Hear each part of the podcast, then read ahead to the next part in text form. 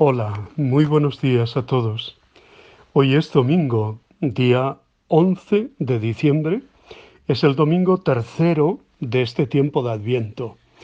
Un domingo que tiene apellido. Le llamamos Domenica Gaudete, o sea, el domingo del gozo, el domingo de la alegría. Siempre que empezamos un camino, pues eh, hay un momento de inflexión, ¿no? Que no significa mm, volver para atrás o recular, ¿eh? con perdón de la, de la, palabra, de la expresión, ¿no? Significa tomar aire, tomar respiro para seguir adelante. Es como cuando vamos haciendo una escalada y decimos más o menos a mitad de camino, vamos a parar un momento, tomamos algo que nos dé energía y seguimos para adelante. Hoy toda la liturgia, la palabra, la oración, las oraciones, todo nos habla de esa alegría, la alegría de que el Señor está cerca. ¿eh? Alegraos porque Dios llega, porque Dios está cerca. Decimos en la primera oración de la, de la misa, la oración colecta, oh Dios, que contemplas como tu pueblo espera con fidelidad la fiesta del nacimiento del Señor. Concédenos llegar a la alegría de tan gran acontecimiento de salvación y celebrarlo siempre con solemnidad y júbilo desbordante. ¿eh? La alegría. ¿Qué alegría estamos hablando? La verdadera alegría. Esa alegría solo puede llegar con la justicia. ¿eh? Mientras haya situaciones injustas, la alegría no será ni suficientemente llena ni verdadera. Y además debe ser una alegría para todos. Y, y, eso es importante que pensemos en tantos y tantos hermanos nuestros que pasan por momentos difíciles, momentos duros, y que especialmente en esta, en esta Navidad estamos llamados a socorrerles, ¿no? Y junto con esa alegría está también la paciencia. La paciencia a veces mm, en este mundo que vivimos tan rápido, queremos que todo llegue ahora y ya, ¿no? Y las cosas tienen que tener también su tiempo, su reposo, su momento, ¿no? Y irlas gestando, su maduración. Y eso es importante, ¿no? Hoy vuelve a aparecer la figura de Juan el Bautista, la figura del, en el Evangelio. ¿no? Por cierto, la cita del Evangelio del domingo de hoy es Mateo 11, del 2 al 11. En el Evangelio los enviados de Juan preguntan a Jesús si tienen que esperar a otro. Nosotros no tenemos que esperar a otro pues en Jesucristo está nuestra salvación, el por qué y el para qué de nuestra vida. En Él están la misericordia y el amor de Dios que nos acoge por encima de las dificultades de nuestra vida. Por eso, este domingo está marcado por la alegría. ¿no? Juan quiere saber si Jesucristo es de verdad el que había de venir o como es habitual, Jesús no le responde directamente, le indica solo lo que está haciendo, que es lo que había anunciado Isaías. Es una invitación que Jesús nos hace también a nosotros, para que anunciemos con nuestra vida, de manera bien concreta y tangible, obras son amores, ¿eh? obras, coherencia de vida, hechos, que esta venida de Jesús que estamos a punto de celebrar es la del Mesías esperado y por tanto sus obras salvadoras siguen realmente presentes. No se han terminado con Él, sino que como Él sigue vivo y presente con nosotros hasta el fin del mundo, nosotros seguimos siendo instrumentos de liberación, de salvación, de salud, de alegría, ¿no? Fijémonos en la figura de Juan el Bautista. Él saltó de alegría en el vientre de su madre, Isabel, cuando se encontró con María encinta, y también tuvo la alegría de bautizar a Jesús en el Jordán. Pero ahora cuando Jesús ya empieza su actividad propiamente dicha, como Mesías, resulta que Juan el Bautista está en la cárcel, donde le había metido Herodes, ¿no? Juan había anunciado que el Señor llegaría para hacer justicia y ahora mismo él está en la cárcel. No solo eso, sino que poco después será decapitado.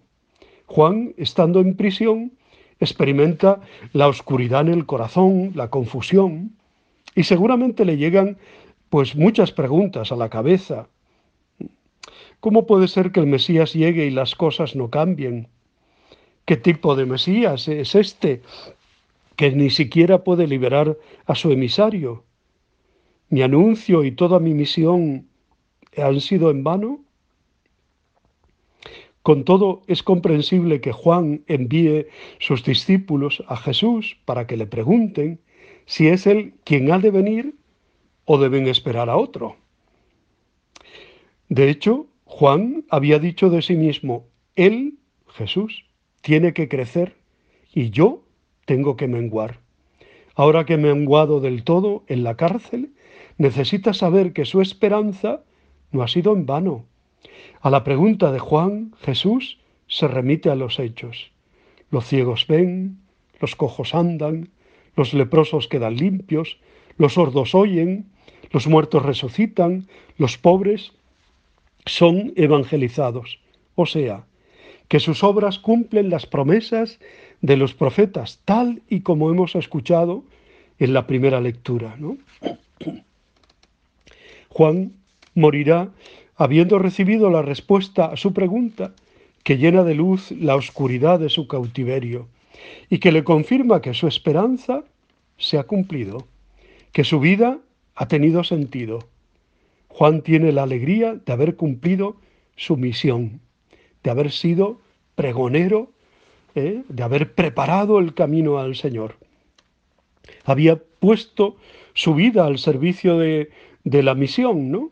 Anunciar la llegada del Mesías. Y moría con la satisfacción de haberlo conseguido. Nadie podría quitarle esta alegría. Y así fue precursor de Jesús, con su nacimiento y también con su muerte. ¿Mm?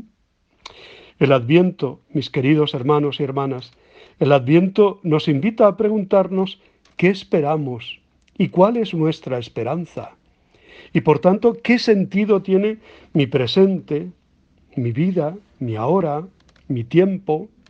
Y si el tiempo no está lleno de un presente cargado de sentido, la, espera puede resultar insoportable. Ahora bien, cuando el tiempo está cargado de sentido y percibimos en cada instante sucesos específicos y positivos, entonces la alegría de la espera revaloriza el presente. El adviento nos enseña, al igual que Juan, a descubrir que Jesús ya está presente en medio de las circunstancias de nuestra vida, que Jesús da sentido a nuestra vida, porque Él siempre, siempre cuenta con nosotros. Alegraos siempre en el Señor. Os lo repito, alegraos. El Señor está cerca, ¿no? Por tanto, el pasaje evangélico de hoy nos ha puesto una vez más en contacto con Juan, ¿eh?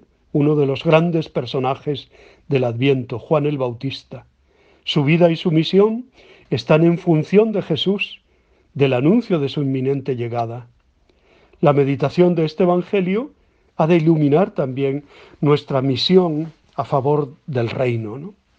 Jesús hace presente el reino con una palabra que es buena noticia y con unos gestos, con unos hechos que son liberación. ¿Qué significa para mí creer en un Mesías que actúa así?